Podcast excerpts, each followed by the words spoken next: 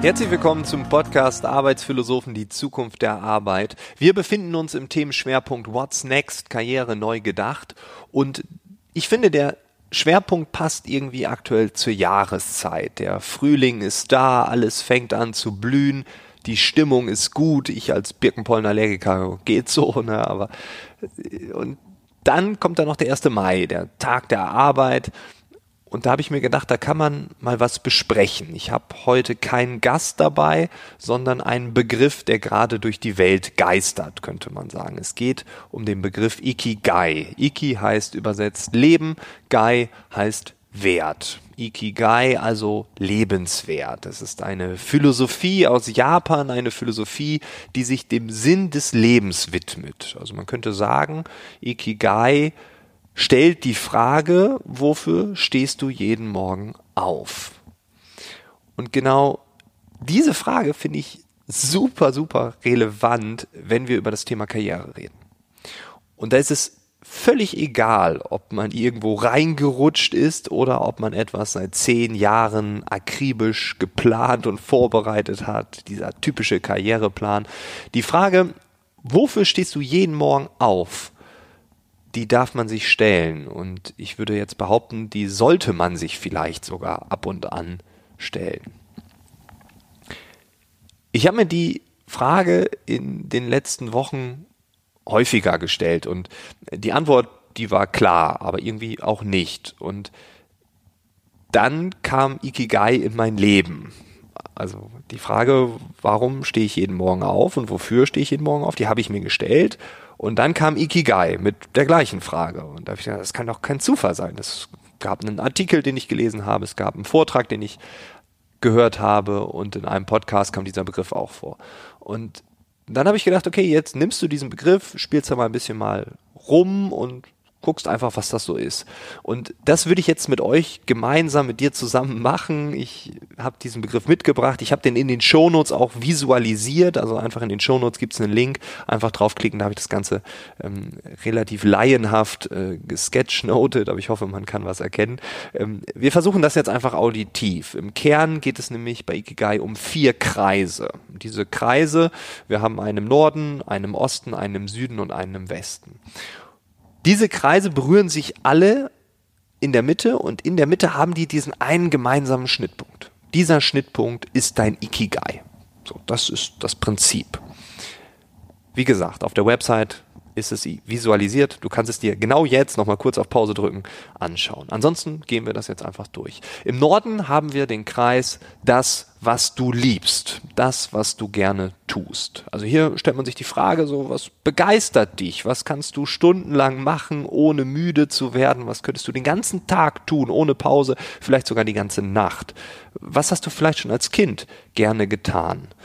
Das erinnert mich immer so ein bisschen an Friedhof Bergmann, der die Frage stellt, was ist es, was du wirklich, wirklich willst? Und da habe ich sehr lange drüber nachgedacht und dann bin ich angefangen in meiner Kindheit und äh, ich war als Kind immer Sportmoderator. Das war so mein, meine Freizeitbeschäftigung. Ich hatte so eine Playmobil und Lego-Figuren und dann habe ich Fußball gespielt damit.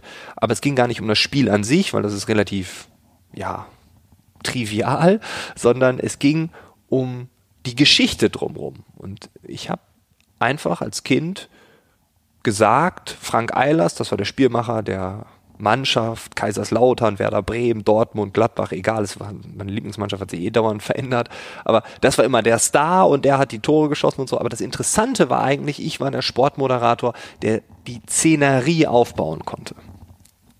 Das habe ich irgendwie schon relativ früh gemacht. Davon gibt es Kassetten, die kann ich mir anhören. Mittlerweile haben sie nicht mehr die Qualität. Man drückt drauf, die Kassette explodiert. Aber so vom Prinzip her, damit fing alles an. Und dann habe ich weiter überlegt und dann ja als Jugendlicher ähm, habe ich sehr oft in meinem Zimmer gestanden und Vorträge gehalten über Themen, die mich beschäftigt haben. Als Mobbing-Opfer habe ich dann über Mobbing referiert, als äh, jemand, der gerade irgendwie ähm, im, im Politikkurs ein Referat halten musste. Da habe ich das mit ganz großer Freude zu Hause im Zimmer gemacht, genauso bei Erdkunde etc. pp. Also ich habe im Endeffekt so auch gelernt. Ich habe etwas gelesen und dann meiner Klasse erklärt. Das klingt total absurd, aber es war tatsächlich so. Und ich würde behaupten, das ist heute genauso.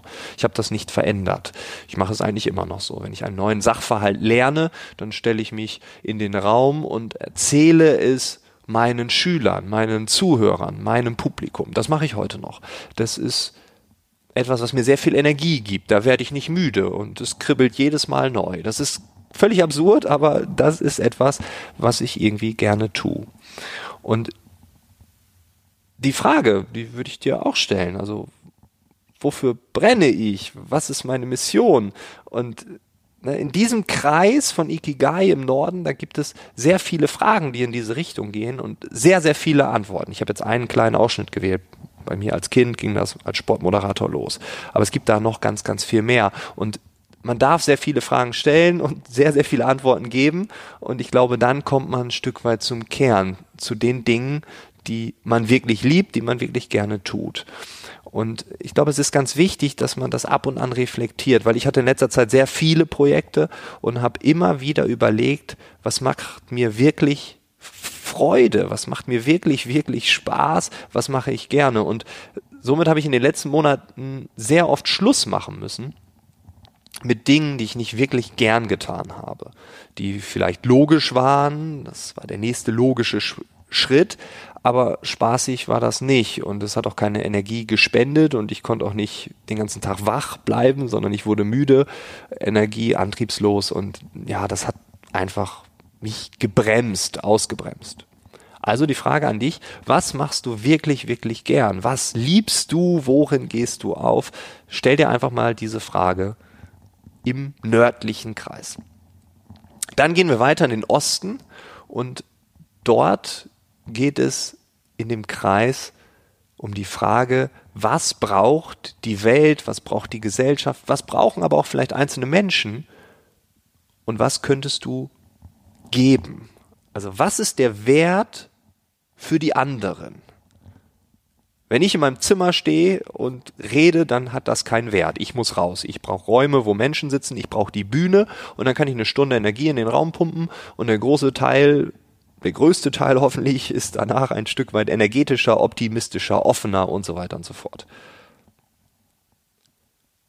Das ist es, was vielleicht Menschen, die Gesellschaft oder die Welt braucht. Und dann kann man die nächsten Fragen stellen und man könnte fragen, erfüllt mich das mit Sinn? Entspricht das meinen Werten? Was bleibt übrig, wenn ich ab morgen das Ganze nicht mehr mache? Was muss überhaupt übrig bleiben?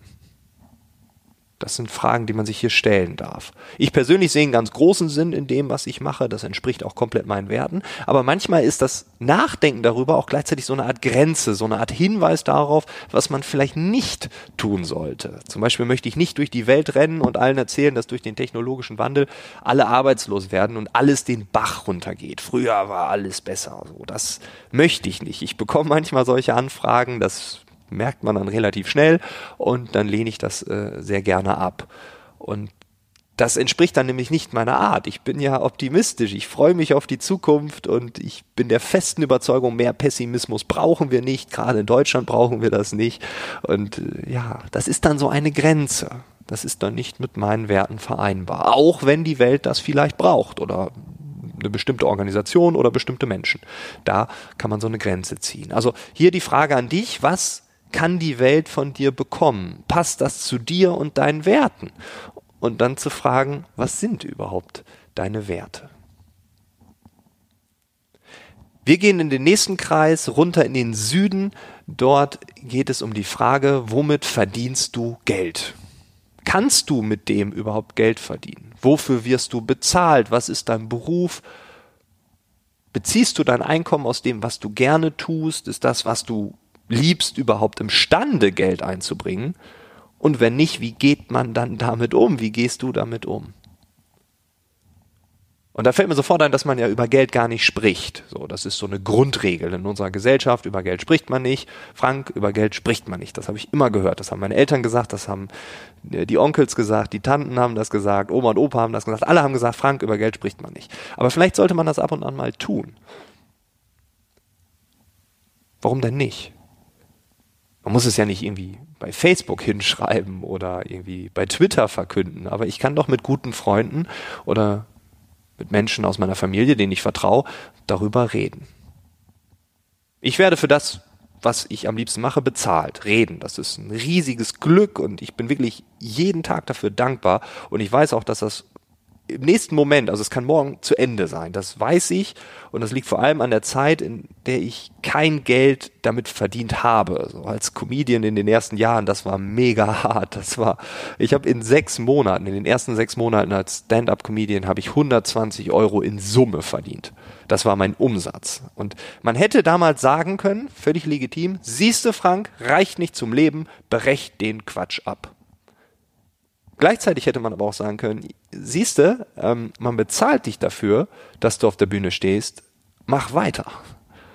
Also ist das Glas halb voll oder halb leer? Ähm, das definieren wir meistens selbst.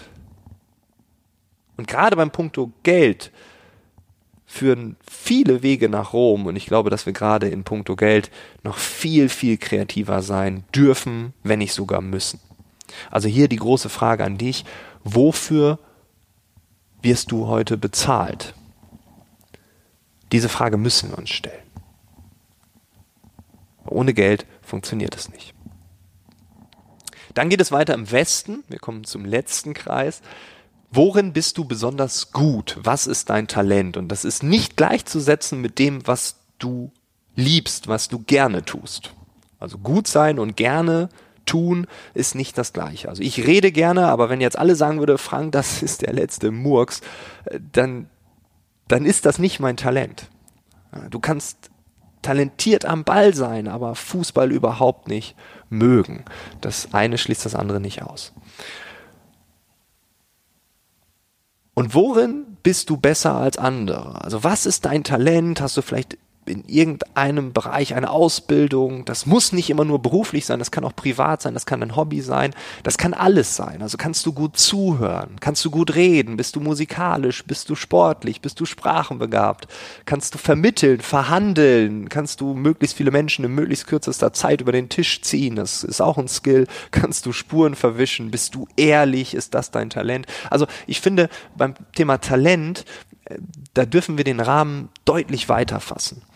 Und als ich das Ikigai-Prinzip angewandt habe bei mir, da ist mir aufgefallen, dass ich vor, vor einigen Jahren ähm, Freunde gefragt habe, was ich besonders gut kann. Also ich bin zu meinen besten Freunden gegangen, habe gesagt, ey Mensch, Jungs, ähm, warum verbringt ihr gern Zeit mit mir? Also wofür schätzt ihr mich?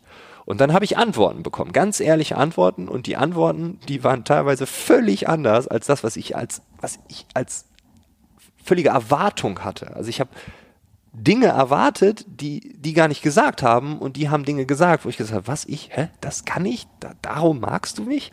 Also da waren ganz absurde Dinge dabei, die mir dann aber auch die Augen geöffnet haben. Also, ach so, das kann ich gut. Ja, wenn das meine drei besten Freunde sagen, dann wird das wohl stimmen.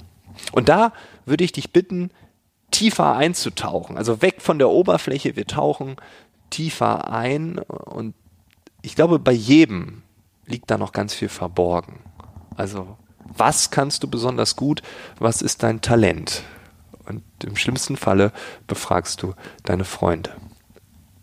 Das sind jetzt die vier Bereiche der Philosophie, des Ikigais und die Schnittmenge, das ist dein Ikigai. Der Sinn des Lebens, das ist die Antwort auf die Frage, wofür stehst du jeden Morgen auf?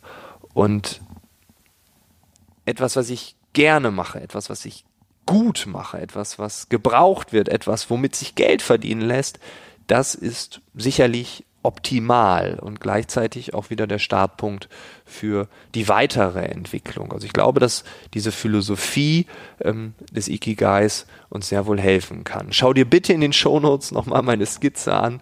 Nimm dir einfach mal 15 Minuten Zeit, äh, lass die Fragen nochmal durch den Kopf wandern. Vielleicht fängst du langsam an, darüber nachzudenken und äh, vielleicht erkundest du dann Stück für Stück dein Ikigai und findest es auch.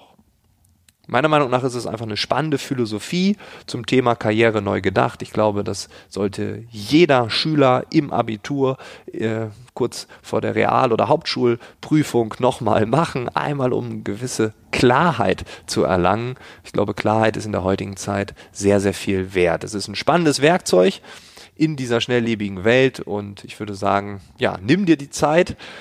Der Tag der Arbeit ist ein Tag der Ruhe, ein Tag wo man auch mal über den Tellerrand blicken kann. Ich wünsche dir ganz viel Spaß damit. Vielen Dank fürs Zuhören. Viel Erfolg mit deinem Ikigai. Bis nächste Woche. Ciao, ciao.